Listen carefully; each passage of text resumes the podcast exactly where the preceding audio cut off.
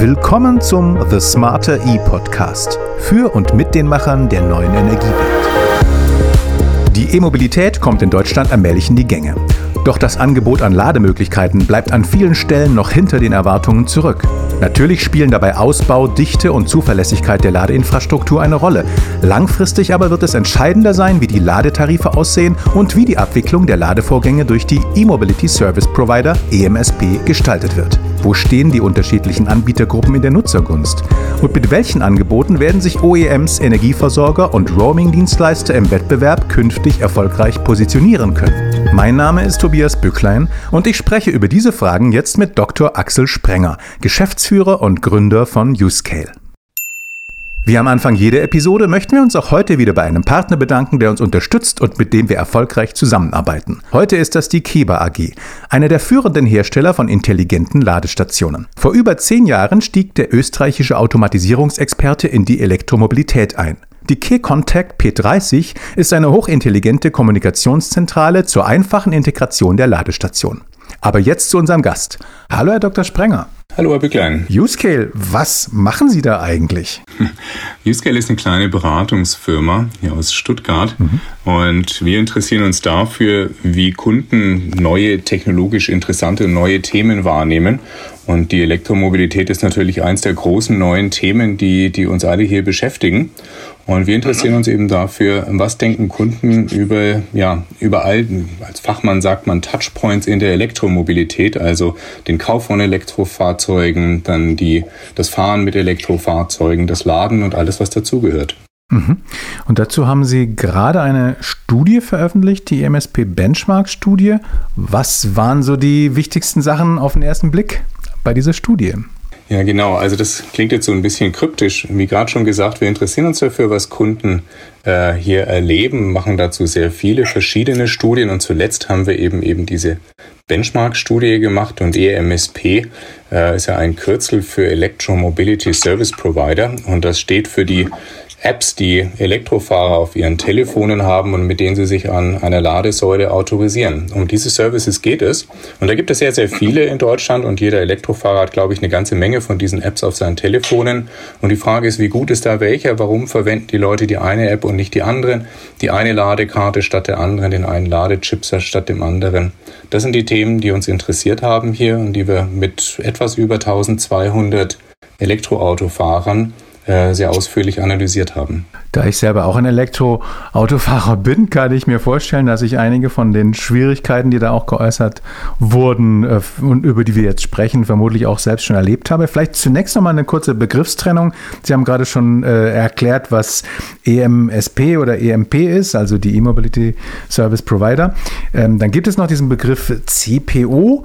Können Sie den vielleicht kurz auch noch erläutern und wie die beiden zusammenhängen? Ja, diese Begriffe sind tatsächlich nicht so ganz einfach und ich muss auch gestehen, dass ich als Fachmann immer aufpassen muss.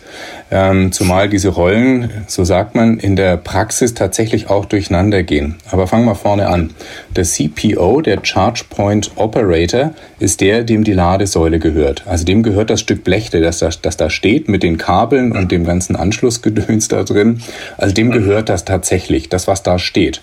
Und wenn ich jetzt da hingehe und Strom raus haben will, dann, dann brauche ich ich, kann ich nicht nur das Kabel rausnehmen, ins Auto stecken und laden, in der Regel zumindest, sondern ich muss mich autorisieren. Und dazu mhm. gibt es verschiedene Möglichkeiten. Das kann ich eben mit diesen Apps machen, die ich gerade angesprochen habe. Und die Herausgeber mhm. dieser Apps, das sind eben die Service Provider. So, das heißt, ich habe die Ladesäule und ich habe den Zugang zur Ladesäule und mir ist vorhin ein Vergleich eingefallen. Äh, das kennt sich ja auch jeder. Jeder wohnt irgendwo in einer Wohnung, in einem Haus, hat jemand, der die Stromleitung ins Haus gelegt hat. Äh, das ist quasi der CPO sozusagen. Und er hat aber einen mhm. Vertrag mhm. mit einem ganz anderen. Ja, unser Haus hier ist von Netze BW angeschlossen, aber ich habe einen Vertrag mit Lichtblick. Oder Telefon ist ein ähnliches Beispiel. Ne? Ich telefoniere im LTE-Netz, das gehört der Telekom, aber mein Vertragspartner ist zum Beispiel Klarmobil oder sowas. Also da wird auch ja. immer getrennt zwischen dem, dem die Hardware gehört und dem, über den ich den Zugang zu diesem Dienst oder dieser Service-Dienstleistung oder dem Strom oder dem Telefonat was auch immer dahinter steht, der mir diesen Zugang gewährt. Mhm. Und Sie haben jetzt ja in der Studie äh, rausbekommen, mehr oder weniger, was die Kunden für Erfahrungen machen und was sie für Wünsche haben. Und insofern können Sie bestimmt was darüber sagen, wenn ich jetzt so ein Anbieter wäre. Wie müsste ich das machen, damit ich meine E-Autofahrer am besten erreiche? Ja, also im Prinzip bieten da alle auf den ersten Blick erstmal das Gleiche. Die bieten dir nämlich den Zugang mhm. zum Strom. So. Und jeder unterscheidet sich da so ein bisschen vom anderen. Die Tarife sind relativ unterschiedlich noch. Ich gehe davon aus, die werden sich mhm. über die Zeit auch annähern. Es gibt verschiedene Tarifsysteme, Tarifhöhe, es gibt eine unterschiedlich breite Abdeckung, Zuverlässigkeit, Bedienung, aber am Ende bieten alle dann doch relativ, ja, einen recht vergleichbaren Service. Und was jetzt da der beste ist, was die beste, das beste Angebot für einen Kunden ist, hängt ganz davon ab, in welcher Rolle ich bin. Wenn ich Autohersteller bin, dann will ich wahrscheinlich nicht punkten äh, mit dem günstigsten Tarif, sondern ich will vielleicht damit punkten, dass dieser Ladeservice super in das Auto integriert ist und ich tatsächlich mit Plug-in-Charge ein sehr, sehr komfortables Ladeerlebnis habe. Wenn ich Roaming-Partner bin, ähm, wie zum Beispiel Shell mit New Motion oder Plugservic, dann ist es wichtig, dass ich eine möglichst breite, große Abdeckung von, weiß ich nicht, von Malaga bis zum Nordkap anbieten kann. Und wenn ich ein Stadtwerk bin, dann ist das wahrscheinlich nicht der Fokus, sondern dann werde ich darauf setzen wollen, dass ich vielleicht die Regionalität in den Vordergrund stelle. So, das heißt, mhm. ähm, jeder bietet irgendwie ein bisschen eine ähnliche Dienstleistung und ähm, was dann das Beste ist, hängt davon ab, in welcher Rolle ich mich befinde, was ich auch anbieten kann und ganz wichtig, das möchte ich betonen, welchen Kunden ich denn erreichen möchte. Wenn ich mhm. Aldi bin, will ich jemand anders erreichen, wie wenn ich Rewe oder Edeka bin. Und das geht hier auch. Ja. Darüber machen sich, glaube ich, die meisten Anbieter bisher noch keine Gedanken. Alle denken sehr technisch, versuchen hier halt das technisch auf die Reihe zu kriegen und solide zuverlässig anzubieten. Aber diese Positionierung als EMP, die ist, glaube ich, noch nicht so richtig in den Köpfen. Und die wird aber mhm. entscheidend sein, ähm, um erfolgreich zu sein als EMP. Natürlich interessiert uns jetzt dann gleich, welches die ja, bestbewerteten oder äh, beliebtesten Provider sind. Aber vielleicht zunächst mal eine ganz einfache Frage. Wie zufrieden sind denn die befragten Kunden insgesamt gewesen mit dem Service? Also wir haben in dieser Befragung tatsächlich nicht nach der Zufriedenheit gefragt, sondern nach, okay. nach wer nutzt warum welchen Service. Aber wir haben sehr, sehr viele Befragungen ja schon gemacht und merken, dass die Zufriedenheit hier tatsächlich nicht ganz da ist, wo wir sie gerne hätten oder wo die Anbieter sie wahrscheinlich auch gerne hätten. Und vielleicht darf ich kurz äh, da einen, einen kleinen Blick in die Vergangenheit werfen, als die Elektromobilität so begonnen hat und so die ersten Abenteurer in diesem Markt unterwegs waren. Da war die Technik ja noch alles andere als zuverlässig, aber die Zufriedenheit war hoch, weil die Kunden, die in den Markt gingen, wussten, dass das alles noch nicht so richtig funktioniert und das auch als Abenteuer gesehen haben. Also die Zufriedenheit war mal hoch und sie ist jetzt deutlich zurückgegangen in den letzten ein, zwei Jahren, weil jetzt Kunden in den Markt kommen, die sagen, hey, ich will kein Abenteuer, ich will zuverlässig Auto fahren und laden können. Ähm, und, und da merke ich einfach, dass die Technik noch nicht so richtig das liefert, was man von woanders auch gewöhnt ist. Also im Moment geht die Zufriedenheit, obwohl die technischen Lösungen besser werden, geht die Zufriedenheit tatsächlich eher zurück. Eben nicht, weil die Technik schlechter wird, sondern sie wird besser, aber die Kunden werden anspruchsvoller. Und das merken wir in allen Studien. Mhm. Und da Sie gerade die verschiedenen Studien ansprechen, die Sie schon gemacht haben, Sie haben eben äh, doch einige ja, Expertise mit dem Thema öffentliche Ladestationen. Und deswegen jetzt die Frage, ähm, welches sind aus Ihrer Sicht im Moment die drei dominierenden am Markt und was machen die besonders gut oder weshalb setzen die sich von den anderen ab? Ja, also da gibt es im Moment zwei, Sie haben nach drei gefragt, aber ich glaube, ich fange mal an mit zweien. Ähm, es gibt zwei, die den Markt im Moment sehr, sehr eindeutig dominieren. Und äh, die allermeisten E-Autofahrer kennen sie auch gut und die meisten haben sie auch auf ihrem Telefon. Das ist ähm, die NBW mit Mobility Plus und das ist Maingau mit einfach Stromladentarif. Ähm, wobei ich ja. zugeben muss, dass wir die Analyse gemacht haben im Spätsommer. Und das war also ganz kurz vor der Umstellung des Tarifsystems bei Maingau. Maingau wird also wahrscheinlich ein Stück zurückgefallen sein seitdem, aber ich gehe davon aus, dass die beiden immer noch die zwei großen Anbieter sind. Und dann kommt tatsächlich eine ganze Reihe erstmal nichts. Ähm, großer Abstand zu all dem Rest des Feldes. Mhm. Und wenn man sich überlegt, wer dann so kommt, dann sind die ersten, die da so auftauchen, ähm, sind dann die, die Tesla-Ladeservices, die im Gesamtmarkt natürlich nicht umfangreich genutzt werden, weil sie ja bloß für Tesla da sind. Ne? Mhm. Ähm, aber Tesla lieben, Fahrer lieben sie sehr, nutzen sie entsprechend mhm. häufig. Das merkt man dann auch auf dem Gesamtblick auf den Markt.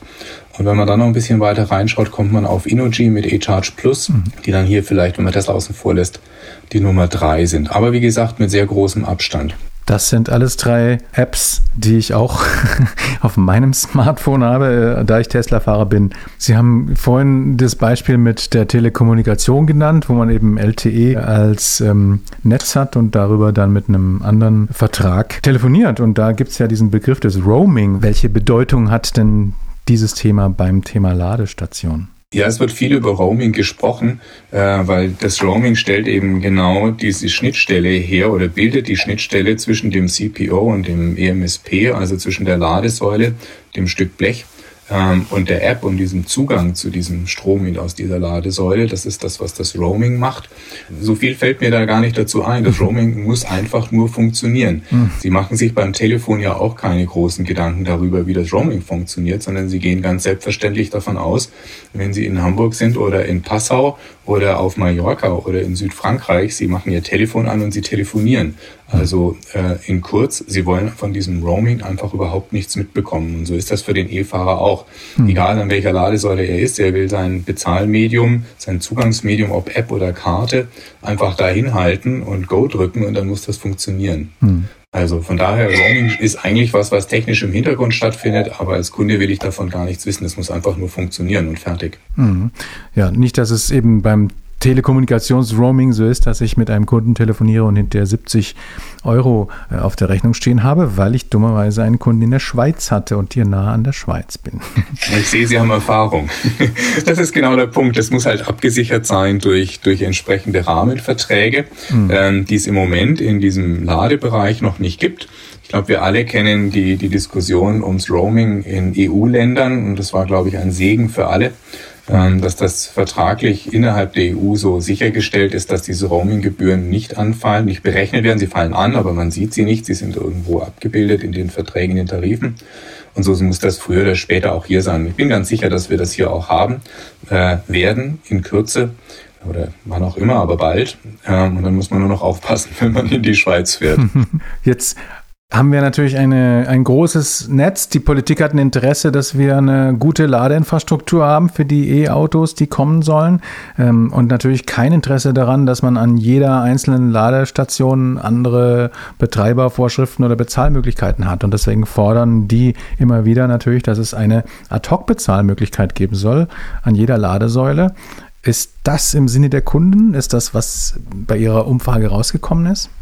Ja, dieses Bezahlthema ad hoc bezahlen, wie man es auch nennt, ist ein Thema, das im Moment unglaublich häufig und umfassend in der Presse diskutiert wird. Ich begegne dem auch überall. Und es spricht tatsächlich ein wichtiges Thema an aus Sicht der Elektrofahrer.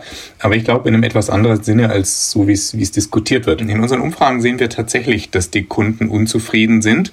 Sie sagen aber nicht, ich will unbedingt ad hoc oder mit einer EC-Karte bezahlen. Sie beschweren sich massiv darüber, dass dieser, Sie kennen das Stichwort Ladedschungel, ähm, dass das eine Komplexität in den Ladevorgang bringt, der als unnötig und auch einfach sehr hoch wahrgenommen wird. Mhm. Was die Leute aber auch sagen, ist, dass sie diesen Tarifdschungel massiv beanstanden. Mhm. Und also es geht um Preise, es geht um diese vielen verschiedenen Preise ähm, und es geht um die vielen verschiedenen Be äh, Bezahlmöglichkeiten. Und was den Leuten als erstes in den Kopf kommt, ist natürlich, dass sie sagen, so schwer kann das nicht sein. An der Tankstelle steht, an jeder Tankstelle steht eine große Säule, auf der steht genau drauf, was ich bezahle. Und dann gehe ich da rein und dann lege ich meine Karte oder Bargeld oder sonst was am Tisch und bezahle. Also warum ist das so schwer an dieser Ladewelt? Mhm.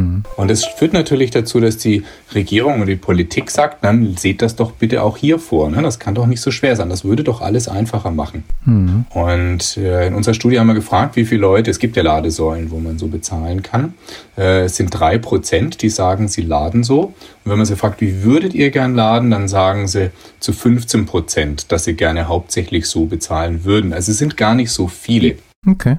Was aber richtig ist, ist, dass es beim Bezahlen oft zu Problemen kommt. Irgendwas stürzt ab, das Medium wird nicht akzeptiert, man muss dann dreimal hinhalten und dreimal mhm. Start drücken. Ne? Ähm, also es ist irgendwie nicht so flüssig, wie man sich das vorstellt und denkt, das muss doch leichter gehen, wenn ich da die EC-Karte hinhalte, dann spielt die App keine Rolle. Ja, und dann, so wie am Fahrkartenautomaten, wie bei der Tankstelle und überall, wird es doch dann bitte auch funktionieren.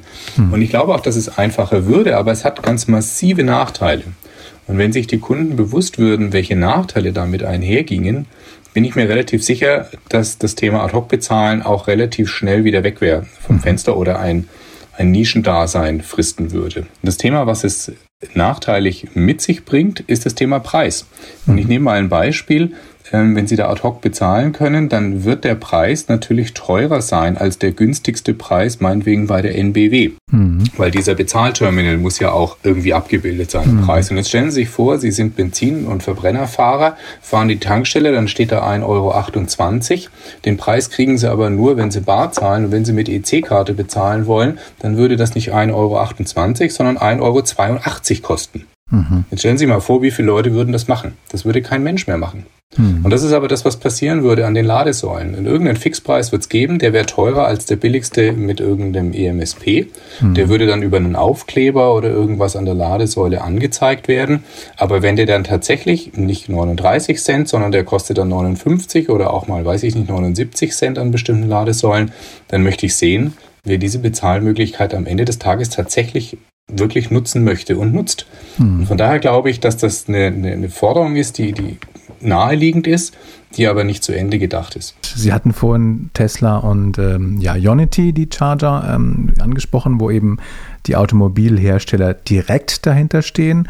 Dann wäre das nicht das Einfachste, dass ich einfach gleich mit meinem Auto den Ladestrom äh, in irgendwelchen Flats dazu kaufe und die kümmern sich da darum, dass ich überall laden kann. Hm, das klingt tatsächlich sehr verlockend und wir sehen an Tesla, dass das natürlich auch ganz gut funktioniert. Tesla hat ja ein proprietäres, in sich geschlossenes System, da ist das technisch auch recht leicht abbildbar. Und wenn dann irgendwann mal das sogenannte Plug-and-Charge kommt, ähm, ich mein Zahlungsmittel im Auto hinterlege und dann alles gut wird, dann ist das tatsächlich äh, wahrscheinlich eine, eine sehr gute und sehr komfortable mhm. Lösung. Die Frage ist, was es denn dann auch kostet. Die Autohersteller werden ja dann in dem Moment zum äh, EMSP, also zum Service Provider, und können dann selbst auch den Preis festlegen. Und ich vermute mal, wir wissen es noch nicht, aber ich vermute mal, in dem Moment, wo der Hersteller das anbietet, wird er sich das auch bezahlen lassen. Das heißt, der Strom, den ich über Plug and Charge lade, der wird vermutlich immer ein Stück weit teurer sein und nicht nur zwei Cent wie an der Tankstelle, sondern der wird, ich weiß es nicht, nageln Sie mich nicht fest, der wird dann vielleicht 10 oder 20 Cent mehr kosten beim Laden. Und dann ist aber auch die Frage, ob die Leute das nutzen. Die, die mit mhm. Ladekarten vom Arbeitgeber unterwegs sind, denen wird es egal sein. Aber wir fahren ja auch ein paar Kilometer Umweg, um beim Aldi billig einzukaufen. Sogar mit einem Premium-Fahrzeug fahren wir gerne zum Aldi, um da was billiger zu kriegen. Mhm. Wir fahren auch mal einen Kilometer weiter, um an einer Tankstelle zwei Cent billiger zu laden, wenn wir noch Verbrenner fahren. Mhm. Ähm, also ich glaube, dass die Menschen dann doch relativ preissensitiv sein werden und äh, sich die Anbieter genau überlegen müssen, wie viel Mehrpreis dieses Komfort Plus am Ende des Tages tatsächlich mehr ja, wert ist. Sie haben gerade von Aldi gesprochen, also ein Riese im Bereich der Lebensmittel. Gehen wir mal zu den Big Data Riesen, Google, Amazon und Co. Wie wäre es denn, wenn die das anbieten würden? Die sind doch groß und könnten das bestimmt machen. Das können sie machen und ich kenne auch äh, eigentlich die ganzen letzten Jahre immer wieder irgendwelche Gerüchte, dass was passiert denn, wenn die da mal reingehen, ja, mhm. und dann und so, dann rollen die den Markt auf. Mhm. Äh, man dachte ja auch, dass Apple Autos baut äh, weil, und Google baut Autos. Also wir haben immer Angst vor den Tech-Riesen und natürlich nehmen wir die und müssen die zurecht ernst nehmen. Mhm. Ähm, aber ich persönlich kenne jetzt keine Ambitionen von denen, Ladestrom anzubieten.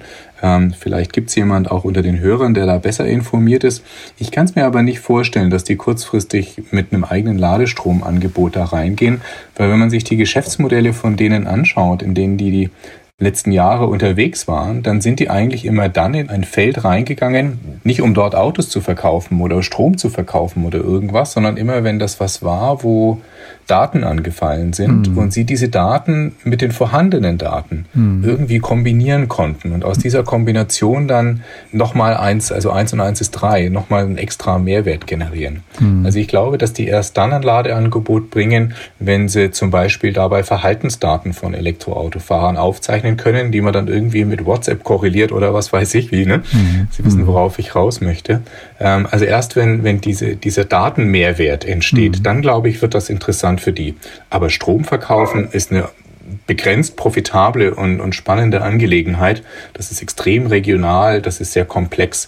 Ähm, ich kann mir nicht vorstellen, dass die da Interesse dran haben, solange eben nicht hier dabei auch Daten erzeugt und intelligent verknüpft werden können. Ja, wir sind schon am Ende des Gesprächs. Sie haben ja in Ihrer Befragung die gesamten Touchpoints der E-Mobilität äh, angesprochen. Wo drückt denn den E-Autofahrern sonst noch der Schuh? Ja, ähm, muss ich kurz mal überlegen, weil die Liste vielleicht so lang ist. Ne? Also alle E-Autofahrer, vielleicht kann man damit anfangen, ähm, fahren außerordentlich gerne elektrisch. Und wir haben in einer Studie mal die Frage gestellt, äh, ganz am Schluss so, Hand aufs Herz, wenn Sie nochmal entscheiden können, würden Sie wieder ein E-Auto kaufen oder mhm. vielleicht doch ein Plug-in angesichts der, des einen oder anderen Ladeproblems? Und 99 von 100 sagen, ich würde wieder so entscheiden. Mhm. Und um das ein bisschen in Referenz zu setzen, wir haben auch Plug-in-Fahrer gefragt, so Hand aufs Herz, würdet ihr nicht vielleicht doch lieber einen Reinverbrenner oder E-Auto kaufen? äh, da sieht das ganz anders aus. Da sagen sehr, sehr viele, eigentlich hätte ich gleich auf Elektro umsteigen sollen oder bei meinem Verbrenner bleiben sollen. Mhm. Von daher sind die Leute vom System an sich überzeugt. Äh, sie haben die richtige Entscheidung getroffen. Sie lieben das elektrische Fahren, sind aber mitunter dann doch schwer genervt von mhm vielen, vielen Aspekten in dieser, ich nehme nochmal den Fachbegriff der Customer Journey, mhm. also all den ja, Interaktionen, die man als Elektroautofahrer mit seiner Umwelt so hat, da funktioniert so vieles noch nicht in der Zuverlässigkeit, in der man sich das vorstellt. Mhm. Und als Elektroauto ist man ja Fahrer, ist man froh, wenn man ein halbes Jahr unterwegs ist ohne Ladeprobleme, wenn wir ehrlich sind. Aber die Erwartungshaltung ist einfach, dass ich 20 Jahre fahren kann ohne Ladeprobleme, dass das einfach immer funktioniert. Wenn ich an der Tankstelle stehe und meinen Tankrüssel da reinhänge, der funktioniert eigentlich immer, immer, immer.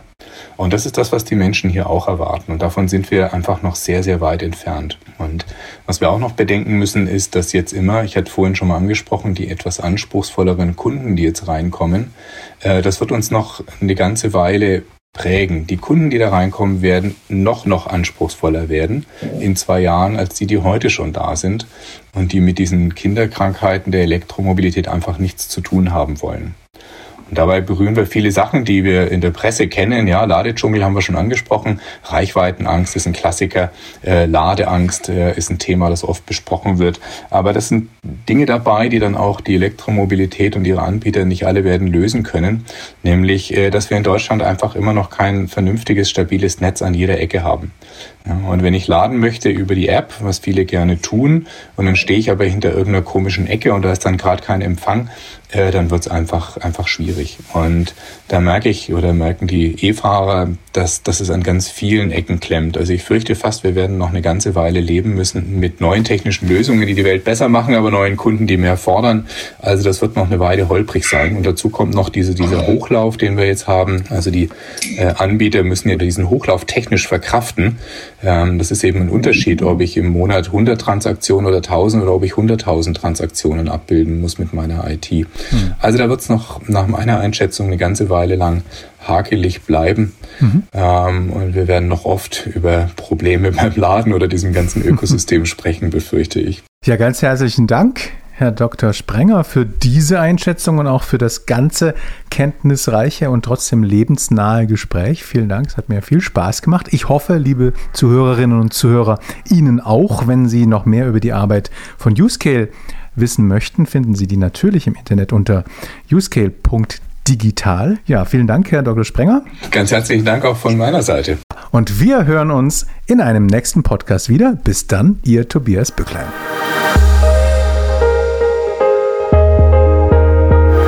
Detaillierte Informationen zu Mobilitätsdienstleistungen sowie innovative Lösungen der neuen Mobilität finden Sie auf der Power to Drive Europe, der internationalen Fachmesse für Ladeinfrastruktur und Elektromobilität vom 9. bis 11. Juni 2021 auf der Messe München. Infos zur Messe und zur parallel stattfindenden Konferenz finden Sie online unter www.powertodrive.de.